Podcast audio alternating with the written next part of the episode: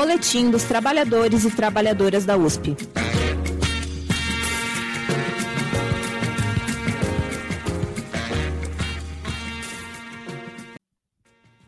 Saudações, companheiros e companheiras da USP. Estamos no ar com mais uma edição do Boletim dos Trabalhadores e das Trabalhadoras da USP.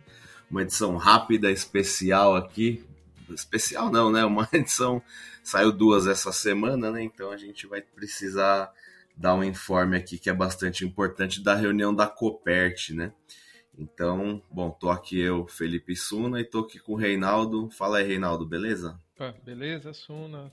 Cumprimentos aí para todo mundo.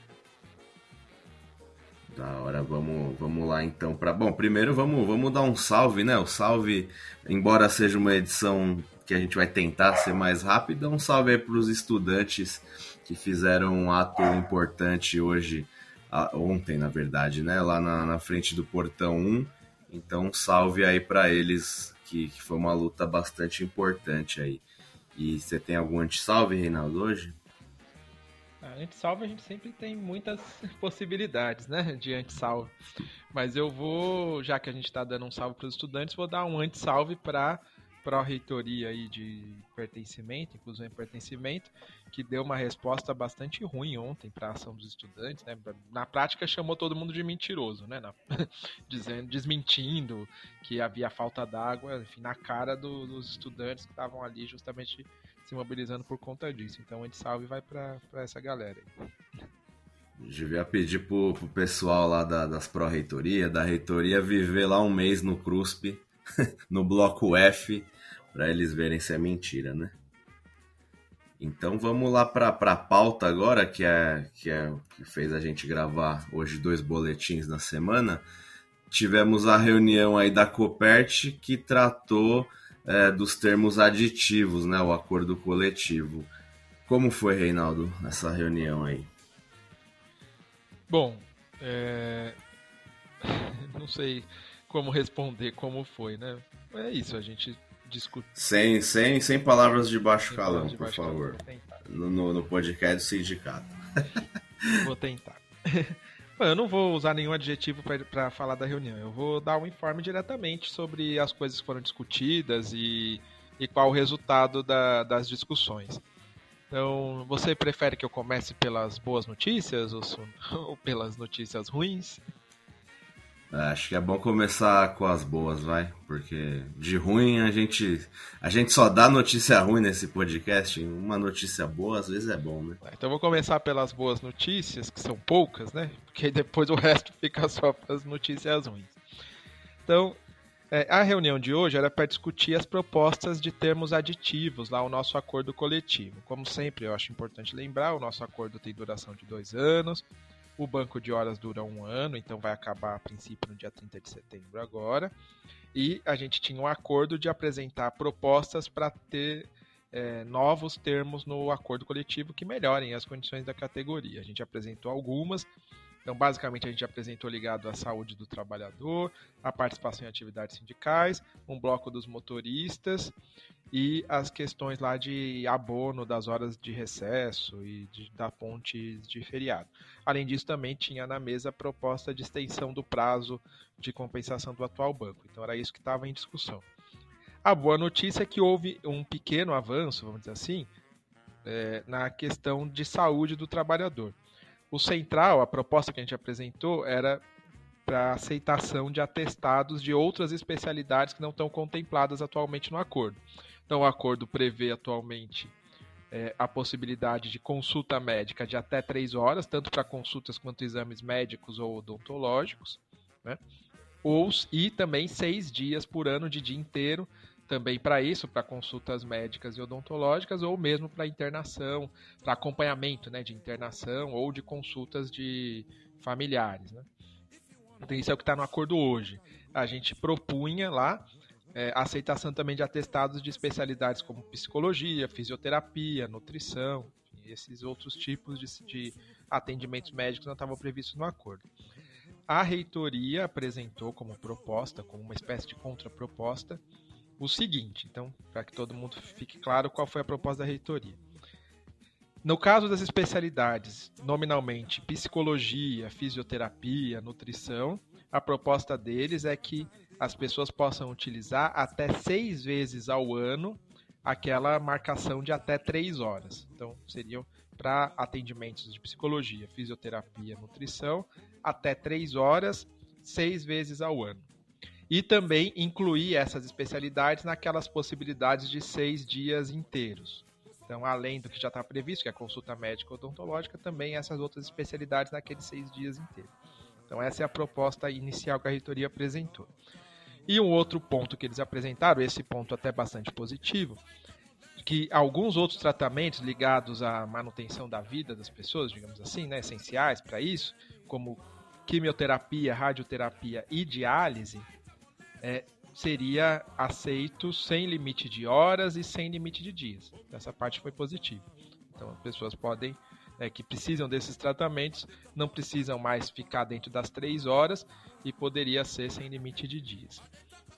Então, essa foi a proposta da reitoria. Nós argumentamos, principalmente, saudamos né, os avanços que havia, mas também argumentamos principalmente sobre esse tema de ser seis vezes ao ano por no máximo três horas essas outras especialidades.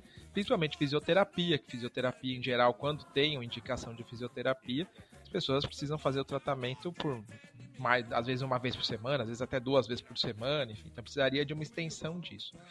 A nossa proposta era que isso só fosse incorporado como, como já é o tratamento médico e odontológico, ou seja, que as pessoas possam ter sem limites né, de dias por ano até três horas mas também, como uma mediação, pelo menos estender isso, né? Ao invés de ser seis dias, ser 12 ou mais. Então, eles se sensibilizaram com os nossos argumentos, ficaram de levar essa discussão para a administração e vão retornar em breve com melhoria ou não dessa proposta. Mas a proposta inicial que eles fizeram é essa. Então, esse foi o ponto positivo da reunião, vamos dizer assim. Nós vamos aguardar esse retorno que eles vão fazer é, que eles vão nos dar, e aí vamos chamar uma assembleia para discutir o tema e aprovar ou não esse termo aditivo. Então, de positivo foi isso. Agora você quer que eu fale os pontos negativos? não tem jeito, né? Tem que voltar à programação normal do, do podcast, né? Falar coisa negativa que aparece. Muito bem. Então, aí negativo já são muitos temas. Então, eu vou organizar pelo que me parece prioritário. Então, primeira coisa, sobre a extensão ou não do prazo de compensação das horas do atual banco de horas. Então, lembrando, o atual banco de horas vai até 30 de setembro. Eles foram categóricos, a reitoria não aceitou prorrogar. Portanto, o prazo para zerar essas horas segue sendo dia 30 de setembro deste ano. Nós argumentamos, reclamamos, pedimos, pedimos inclusive os dados, né? Porque a gente também está discutindo com eles em abstrato. A gente não sabe exatamente qual é o volume de, de, dessa questão na categoria, se tem muita gente devendo muitas horas ou não. Eles não deram dados, não falaram nada, só mantiveram a negativa. Então, foi negado. Pra, assim, bem categoricamente, 30 de setembro é o prazo final. Nós chegamos a perguntar se eles iriam aceitar que a gente levasse casos excepcionais, né, de pessoas que não conseguiram compensar até agora. Eles não responderam. Nós ainda assim vamos enviar casos excepcionais. Mas já adianto que se eles não aceitaram prorrogar o prazo, vai ser muito difícil que eles aceitem algum caso individual. Mas a gente vai tentar encaminhar pelo menos os mais graves. Né? Então, se tiver alguém que passou por alguma situação é, muito séria nesse período, ou seja, que teve afastamento médico por longo período, ou afastamento por licença maternidade, etc., casos assim a gente até vai encaminhar e vai tentar discutir individualmente mas não não adianta a gente também aqui alimentar falsas expectativas, né? Eles foram muito categóricos, mantiveram o prazo dia 30 de setembro ignoraram os nossos argumentos. Então essa é a primeira. O Reinaldo, é, mas é importante nessa né, nessa primeira notícia negativa, né? Falar para a categoria porque a gente tem recebido bastante gente vindo reclamar para dizer que qualquer ganho que a gente venha a ter vai vir de mobilização, né? Se a gente só na negociação, a gente já vê ali que não, não, não avança muito. E essa, esses pontos positivos aí da saúde vêm de certa mobilização do que está acontecendo, de várias paralisações que foram feitas aí é, durante esse período de, de, por conta de saúde mental, a, enfim, várias questões aí. Então, essas concessões, vamos dizer assim, elas acontecem a partir da luta e da mobilização, né? Não só da negociação por si só, da habilidade de negociar, né? De, dos representantes que vão lá. Isso é sempre importante dizer, né, para a categoria. Não, com certeza, até porque é o que eu disse, a gente argumenta, a gente dá exemplos, cita casos, mas assim, para ser bem categórico, sem ações da categoria, sem mobilização, sem luta, é muito difícil a gente ter uma conquista ampla e significativa. Mesmo isso que você falou aí, o ponto positivo, que nem é totalmente positivo, mas que foi um avanço na questão de saúde, é fruto de anos que a gente vem discutindo o tema e fruto também da realidade, né, do fato de que as coisas têm se agravado e fica muito difícil para a reitoria negar é, propostas tão básicas como ter, por exemplo, a possibilidade de acompanhamento psicológico com quadro de adoecimento mental como tá, com suicídios que aconteceram esse ano e tal. Então, eu acho que é importante sim essa, essa lembrança. Então, é, a primeira resposta negativa, vamos dizer assim, ponto negativo é esse, ou seja, não houve acordo da reitoria em estender o prazo para compensar o atual banco de horas. 30 de setembro é o prazo final. Segundo ponto, resposta negativa. É, sobre. Essa é uma resposta negativa, mas que ainda deixou algo em aberto, vamos dizer assim. Então, é meio termo, né? Que é o abono das horas de ponte e do recesso do final do ano. Principalmente do recesso do final do ano, que foi o, o ponto que a gente mais destacou.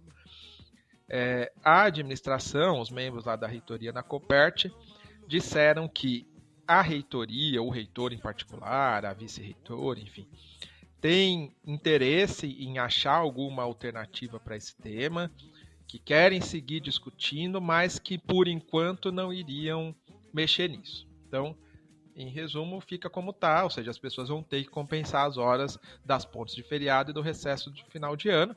Mas houve uma, um compromisso em seguir a discussão, eventualmente para um próximo acordo, para a gente ter alguma formulação que dê alguma saída para esse tema. O que eles apresentaram de argumentos é que o governo do estado cobra compensação né, desses dias e que não daria para a universidade fazer isso, porque isso iria expor politicamente a universidade a questionamentos da sociedade, etc. Esse foi o central do argumento deles. Nós contra-argumentamos, lembramos que tem autonomia universitária e que, portanto, a autonomia universitária precisa também servir de alguma maneira para a questão dos trabalhadores. Apelamos para a questão da isonomia, lembramos que os docentes não compensam essas horas e que, portanto, esse é um tema fundamental para nós, porque é uma questão de isonomia também, de tratamento com relação aos docentes. Lembramos que a universidade tem uma especificidade, que é uma instituição de ensino, e nesse sentido ela se aproxima do que são as escolas da rede básica, por exemplo, de educação, que tem recessos estabelecidos, inclusive para funcionários usamos uma série de argumentos. Lembramos também que, como esse tema é um tema que gera muitos conflitos, tem aumentado a carga de adoecimento mental, enfim, usamos todos esses argumentos. Tentamos ainda, é, já que havia essa disposição da administração em seguir discutindo o tema, em tentar amarrar um compromisso da gente então discutir até o final de outubro para contemplar o próximo recesso agora do final do ano mas não houve avanço nesse sentido. Eles falaram que vão seguir discutindo o tema, que é o compromisso deles, mas que não vai ser para o próximo recesso. Então, o próximo período segue como está, com essa promessa da gente poder seguir discutindo para um eventual próximo acordo e chegar a alguma formulação sobre o tema. Sobre isso é, é então é isso, ou seja, não houve avanço para agora, houve essa vaga promessa aí para um futuro. Um outro tópico que a gente apresentou é o da participação em atividades sindicais outro tema em que eles tiveram uma resposta meio categórica, negando a nossa reivindicação. Qual era a nossa reivindicação? Já está prevista hoje, previsto hoje no acordo que é, os diretores do sindicato e os conselheiros de base, os CDBistas, é, têm direito, no caso dos CDBistas, a uma liberação por mês como mínimo e os diretores a duas liberações por mês como mínimo para participar de atividades sindicais. podendo ter mais, de acordo com é, aceitação ou não dos dirigentes de unidade. Nós queríamos estender esse direito também para funcionários da base da categoria, que não são nem, nem diretores nem CDBistas, porque a gente faz atividades que são mais amplas, como seminários. A gente fez recentemente um seminário de saúde do trabalhador, por exemplo, e a gente faz é, congressos da categoria, que são atividades que requer participação mais amplas do que só de diretores e CDBistas. Então a gente queria estender a possibilidade de liberação para todos os funcionários que quisessem participar dessas atividades que a gente promove. Eles negaram com o argumento de que a nossa formulação era muito ampla e que isso poderia gerar problemas, que se todo mundo quisesse participar das atividades isso seria inviável e tal. Que é um tipo de argumento falso, né? Porque obviamente não é todo mundo que vai querer participar. E na nossa proposta já estava previsto que a participação ou não dependeria de organização dos setores e também da aceitação ou não, né, dos dirigentes de unidade. Então a gente não estava dizendo que o funcionário pediu e pronto, ele vai participar dependeria da direção da unidade autorizar e da organização do trabalho nos setores. Nós argumentamos isso, lembramos que tem outras categorias, por exemplo, metroviários tem isso previsto no acordo coletivo. Qualquer trabalhador da base pode participar de atividades promovidas pelo sindicato, desde que informado com antecedência e organizado no setor de trabalho. E você quer um, um setor que, se, que pode gerar prejuízos para a população, a, falta de, de, funcionamento? É o metroviário, mais do que nós, inclusive. Então, tudo é uma questão de vontade política. Nós lembramos que tem a questão da que essa gestão fala muito em democracia para fora e que, a, e que poder participar de atividades sindicais é o básico da democracia.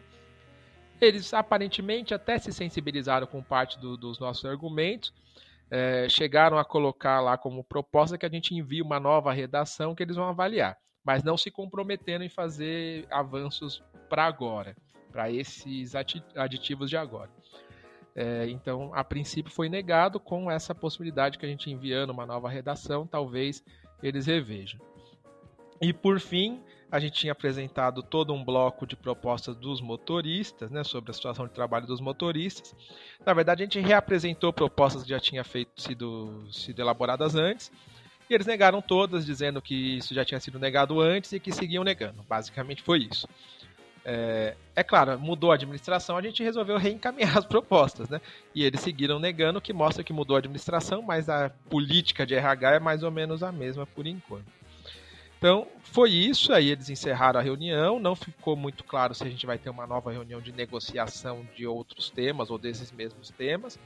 Portanto, assim, em resumo, o que nos pareceu é que a única coisa que a gente realmente vai conseguir avançar e construir um aditivo é em torno desse tema aí da saúde que eu falei lá no início. O resto ou ficou a promessa de seguir discutindo para um eventual próximo acordo, ou uma negativa já é, categórica, como foi o caso aí da extensão do prazo de compensação. Acho que é isso. Certo. Bom, valeu, Reinaldo, aí pelo, pelo informe da reunião da Copert. Acho que hoje nossa edição rápida que acabou não ficando rápida, porque eram muitos assuntos, muitas notícias ruins e alguns avanços, né? Que foram positivos. Então a gente fica por aqui com mais uma edição do boletim do Sintusp. E aí a gente volta aí na próxima semana com, no, com novidades, espero que boas dessa vez, né? com, com completamente boas dessa vez. E quem quiser ouvir aí o nosso boletim é só entrar no nosso site, tá lá no sintusp.org.br ou receber aí a gente sempre tem as listas de transmissão aí de WhatsApp é, dos CDBistas, nas unidades, do próprio sindicato, aí quem quiser também a gente entre em contato com a gente que a gente coloca nas listas aí. Valeu, aí até a próxima. Você ouviu Boletim dos Trabalhadores e Trabalhadoras da USP.